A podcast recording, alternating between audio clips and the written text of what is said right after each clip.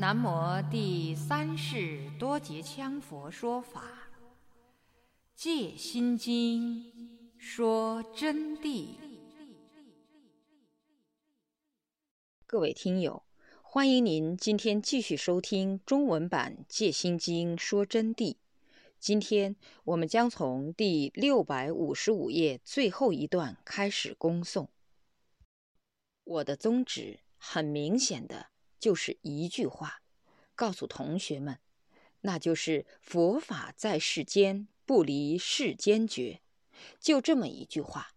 因为佛法是建立在世间六大缘起和合之因的物地，就是说地、水、火。风、空、实和合因的一种物地，把它说穿了，就是佛法要利用世间上的一切有情和无情等等方面，去彻照自己的言行，去实修自己。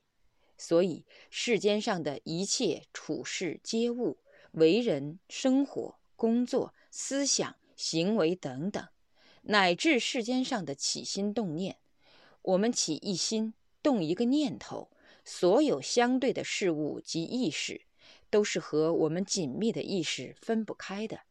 那么，这个意识是善是恶，它就要种是善是恶的因，都是对自己的行为的洗刷，因果的印证。就是说，世间上做一切事情就是修行，不是在屋里头关着门盘脚打坐叫修行。学佛为修行，学佛为什么？那就是修行嘛。修行就是以世间上的一切来磨练自己的修养，不磨练自己的修养，又怎么叫修行呢？以世俗心、凡夫心，那叫修行吗？要在逆境当中磨练自己嘛。你能不能忍气嘛？你能不能真正的断除我执嘛？没有过。你又咋晓得呢？禅宗的一位永嘉禅师说的：“不因怨谤起冤亲，怎表无声慈忍力？”没有人来诽谤过你，你咋晓得你忍不忍得了呢？有些想找逆境来修都找不到，要自己成一个炉火纯青的境界，更正自己的行为，以自己的行为。去映照世间上的诸法，这种映照是科学性的、数学性的。比如说，我们把这个因果的善因，把它拿来称过，称它一百斤，这是一个譬喻。那么这个一百斤呢，它有两个名字，它有一个三个字的名字叫一百斤，另一个两个字的名字叫做圣者。人家说。圣者是什么？一百斤，一百斤是什么？圣者，因为它有两个名字，那么只具备一斤是不算数的。就是说，它明明是一斤，它就不叫圣者的嘛。乃至九十九斤也是不行的，因为它还是不叫圣者的嘛。就比如说，一个茶盅是一样的，这个叫红花茶盅嘛。这个叫青花茶盅嘛，他们两个各是各的名字的嘛，你不能把红花茶盅强行喊成青花茶盅嘛。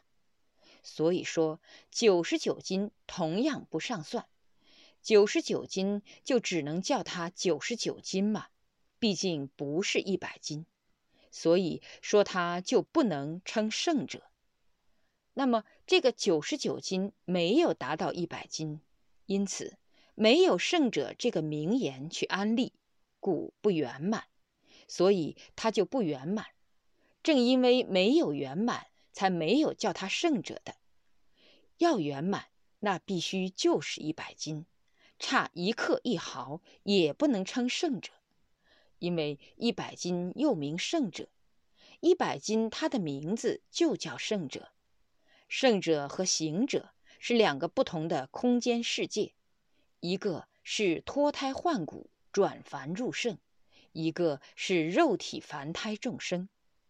所谓脱胎换骨，即是指其身心结构均与普通人不同，即是呈现超于凡人的另一重境界。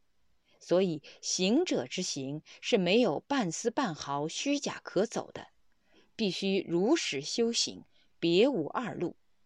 当然，进行的灌顶是另当别论的。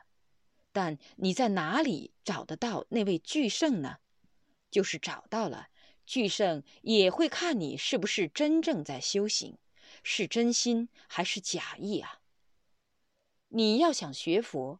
故而须当三业实际映照，就要实实在在的去做，所以应该有实际的对称标准。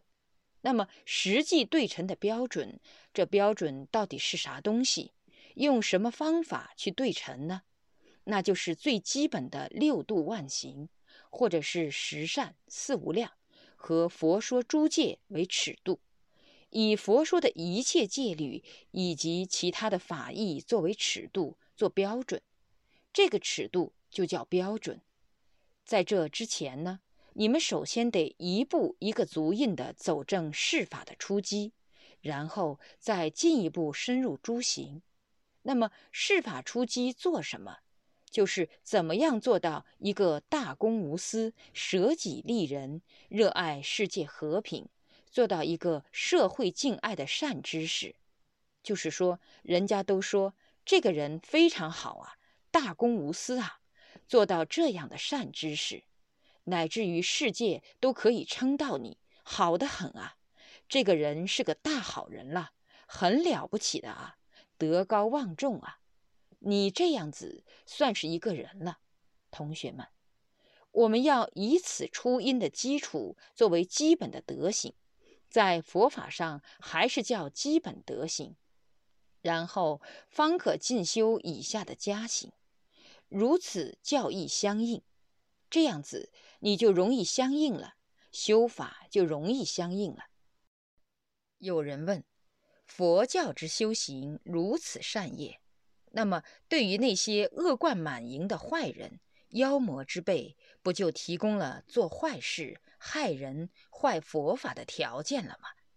有人就反问起来了，就问：佛教，哎呦，修行这么样善业，不但不杀生，而且还要恶念都不准动一下子，那不是给那些恶贯满盈的社会坏蛋啊、扰乱社会的魔啊、妖啊、歹徒啊，给他们提供做坏事的条件了吗？把这个机会就给他们让出来了吗？说句内心话，这也和他们的因果有密切的关系。那么，他们当明白了道理以后，坏人也会改过来的。对那些太坏的人，这里我必须要告诉大家，给同学们说清楚：佛教固然是大慈大悲、普度众生为本，舍己利人。但又具大雄无畏之志，对于那些破坏众生的利益、毒害大众生命，以及邪说玷污正法、封建迷信的、制造社会混乱的坏蛋恶魔，是丝毫不松手去抗击的，是没有半分毫畏惧的。因为佛法本身就不为自己，又何尝畏惧你这个邪恶坏蛋呢？所以。菩萨啊，宁舍生命都要保护众义，那么人们的安宁为之重义。你个别的坏人做的坏事，当然就不可能原谅你了，因为佛法修行是为自觉觉他，故而为大众及世界的利益，对个别的坏人是不会原谅的。故对坏人坏事、恶贯之行，要向有关正义部门反映的。你要做坏事，就要让法律来制裁你，纠正你的行为，把你的灵魂给你改造过来嘛。你是坏人，当然就要改造哦。佛法同样是这种观点，做坏事的不但是世俗的观点对待之，而且随因果业力成熟的时候，还要打到恶道中去，乃至到地狱里头去的。总之，修行者一切皆是为了利益众生，修行就是一切为了利益众生。凡是菩萨的举动，正是如是的行持。菩萨就是这么样做的，没有私心杂念的，故而菩萨界之建立，摩天镇之大害，因为是菩萨界有开戒。当然，我在这里不给同学们受菩萨戒，我是简单的提一下而已。以下为正取般若之具体法要。凡修行者，首先得皈依，而后随之发心。你们要学佛法，就要皈依三宝。所谓皈依是什么意思啊？不是说把你弄去参加黑组织啊。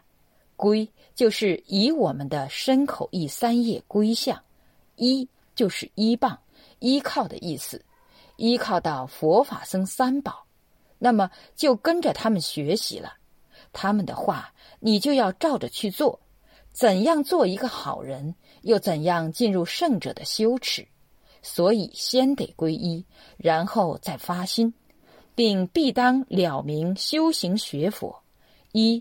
为自了生死，一是为了自己去了脱生死；二为度脱众生，故当解行以下四句法义，三业相应而行，直至升起实相。四句皈依发心，即是诸佛正法贤圣尊，直至菩提我皈依。我以所修助资粮，为利众生愿成佛。就是说。诸佛菩萨和如来正法众中的贤圣僧，不是见到和尚就是僧，你们要弄清楚啊！是贤圣高僧大德圣者，直至成佛的时间，我都要学佛，永远归向依傍你们。我今天所修的一切资粮，都是为了利益众生。但愿他们同时跟我一起成佛，不是我一个人。都一起成佛啊！于此进入观无常，在这种情况要进入观无常了，所以我说无常心很重要了。懂得这个心境，然后就要知道怎么样去观无常。如初修行人未生出离心者，就是说出离心没有升起来的时候，不依观修无常之法。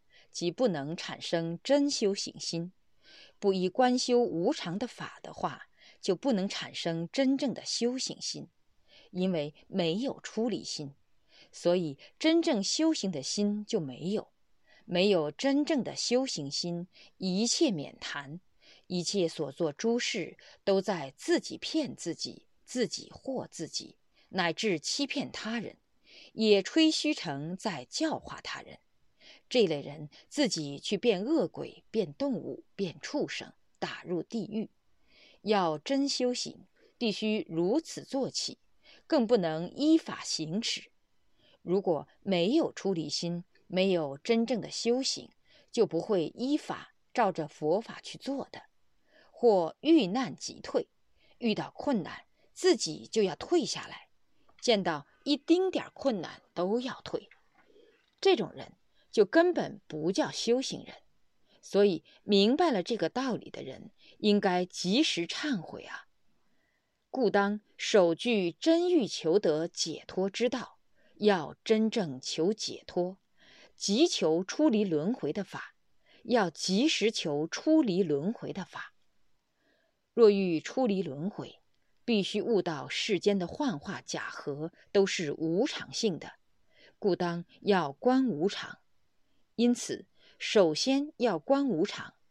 我们在座的同学，一半多都需要及时观无常的，要把真正出离心升起。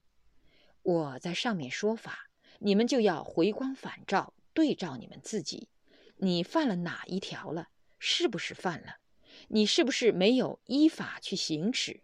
或者是不是遇到困难就退下来了？那么你就不是真正的修行。我告诉你，你的悲惨日子就可怜了，因此你就要赶快改悔，改悔还来得及呀！改了悔了，你就能真正的马上又是重新一个人了，不是以前那个自己骗自己的假佛教徒、佛教混混了。那么，我们观无常呢，就是观一切有为法，如梦幻泡影，如露亦如电，有情决定死，无情决定灭。凡是有生命的呢，就会死；无生命的，终归都会坏的。我们的身体是四大假合的，同样也会坏的。世间上没有不坏的东西。我们今天看到我们这个佛法的经场，所有一切东西，它们将坏，都会注入成住坏空。我说的《戒心经》说真谛这部般若解脱大法。等不到出版之前，我相信这经场就会无常了。我们今天在座的同学，你们有部分也许会堕落，最后死亡，变为异物；但是有大部分的同学，我相信会证到解脱的成就；有少部分的同学会生死自由。那么现在已经有同学得到很高的本事和境界。他们已经挣到相当的地位，我把这些同学例外开来啊。这里是指凡夫境界，哪怕就是神仙，他的体都是四大合，除了飞想飞飞想天以意识锁定以外，那么同样还是要陷入死亡的。因此，我体四大合亦复如是意，无常定性。应该在静处前思后想，这个时候要找一个安静的地方，坐下来自己好好想一想，想一想你们的亲友离别已不黄泉，一切都是和合之因。有的亲友很短暂，刚刚认识你才很短的时间，他也会离别你的。比如那些谈恋爱的，顷刻离合，顷刻离开。又顷刻和合，合了又顷刻离开。朋友也是如此。你们小学时候的同学，你看现在很多都没有亲近了吧？以前小儿的时候，你还说：“快快来，你看我给你一个糖，我分一半给你吃。”好像觉得这就是他亲人了，至亲了。结果搞半天都是虚妄假象。现在人影都不见了。我们这里面有很多同学转过很多工作，结识过很多朋友，但是到后来还是朋友东西南北各自分，包括自己的一家人，同样还是跑不掉。大限来时要丢其身没其命，因此这就是无常等着大家啊。想到了无常以后，要转入恐怖。到静处去思考，想到亲友离别以后进入黄泉，阴曹地府，时事推岁，随时事事啊都在推我们的岁数前进，从来没有说给我们增补。幼年不如青年，你们读小学幼儿班的时间，你们记得？你看现在同学们都进入青年时代，一下就转变了。我们这里头的大学生同学，你看现在都参加工作了；大学教授的同学已经都又开始离休了；当了官的这些同学些，有的都又离下来了。各行各业都是如此，没有一个逃得了无常的推碎演变。青年转入壮年，壮年要归老年，将入歧途，很快。我们的身体就会入土了，正是如此的道理，告诉了我们真实不虚的无常之意。世间万物，宇宙诸有，无有不无常，都归无自性。三轮解体空，行人要于无人处静心下来，观一切声响，观流水一去不回头，想到一切声音。然后要观流水，流到前面就不能再回来了。观当下念头言语已成无常，乃至于我们当下观修的念头，就正如我刚才给同学们说的，一下就过去了。你看我前面讲的法，现在都已经无常了。为什么无常？它是无常的，它不是常法的，不是空常不二的地相，它不是固定一成不变的。虽然只有这么简短几句话，但是我们的岁数就少活这么几句话的时间了，同学们又少活这么多了。所以说是无常的。要明白，你们的身体呢，同时很快接近死亡，死呢又没有定期的，根本不晓得哪一天死，一气不来，当下两手空空而入中阴。只要一口气不来，自己两手空空，马上就死了。世间的所有一切都带不走，就连你们自己的肉体都带不走。有的同学说：“哎呀，我死了实在不行呢，我银行还存的有钱的嘛，我还有妻室，我还有丈夫，我还有儿女啊，我上有老，下有小。”我有我非常喜爱的东西，财产很多啊，我舍不下啊，就想这些东西。老实告诉你，你要死的时候，这个时候是不由分说，不会让你把他们带走的，你的身体都带不走的，而且断气痛苦、火烧痛苦、八苦齐现，痛苦加痛苦，你的皮大衣同样得脱下来。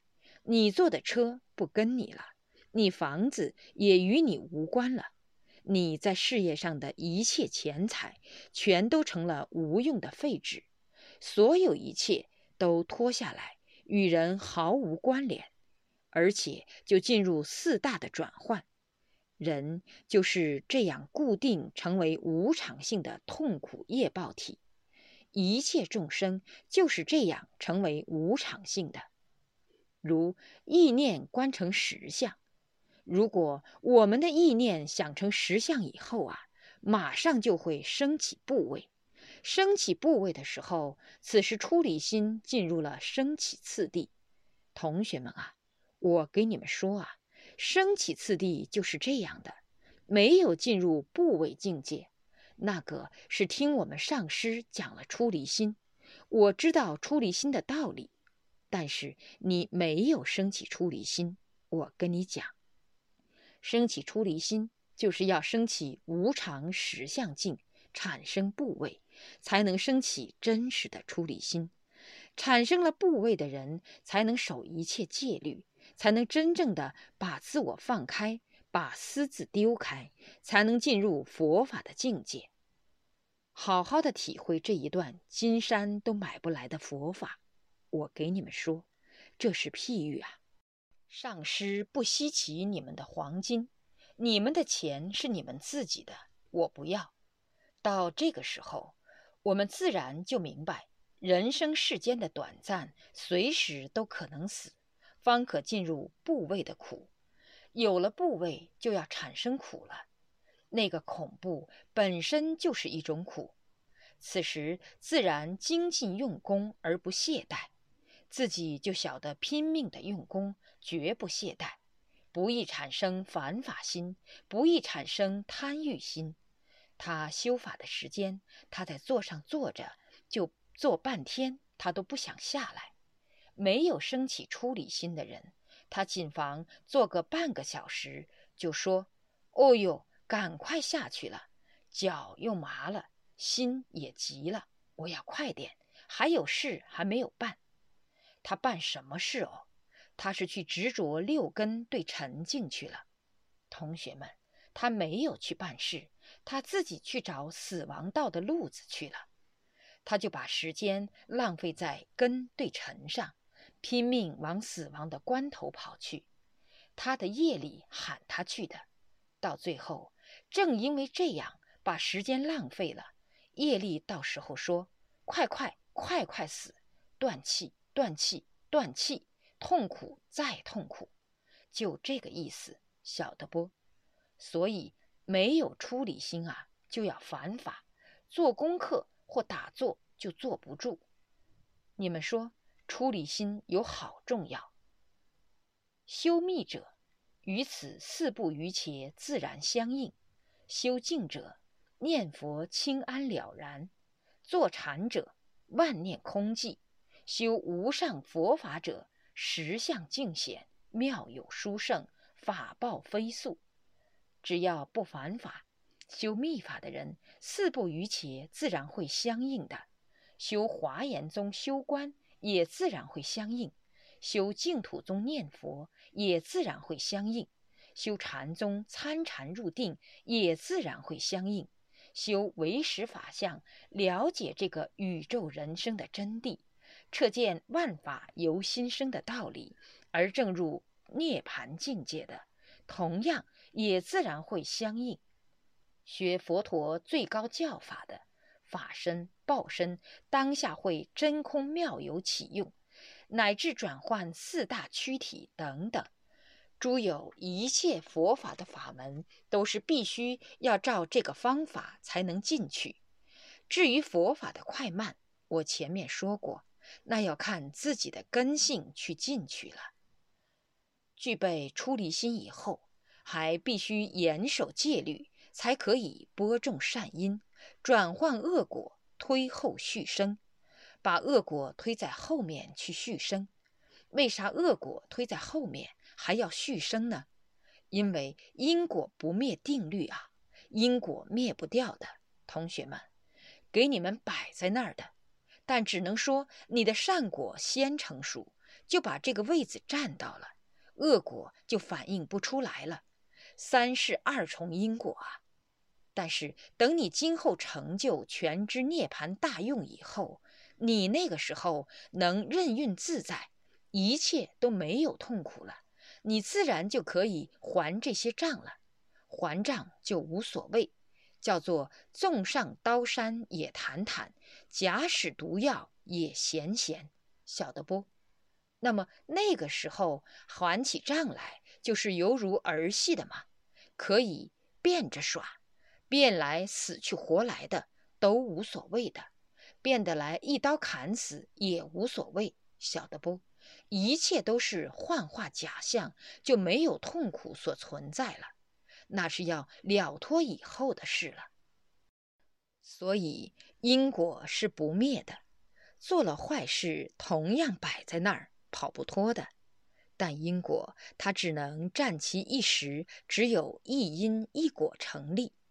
比如说，现在我种的因，端茶中喝水的时候，我绝不可能到文殊院去吃素餐，懂了没有？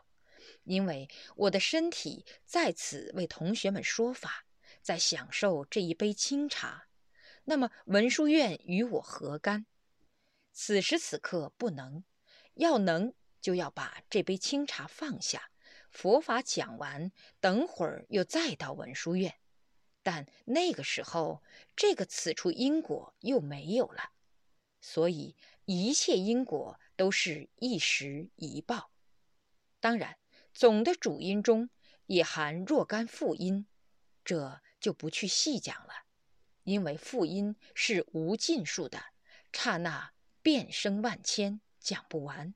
会把主题拉偏，所以今天不讲复音，只能说我们明白了这个道理以后，那么我们及时种善因，善因就先成熟，善因成熟就占到恶因的报位，恶因就报不出来了，因此就把它推在后面去报。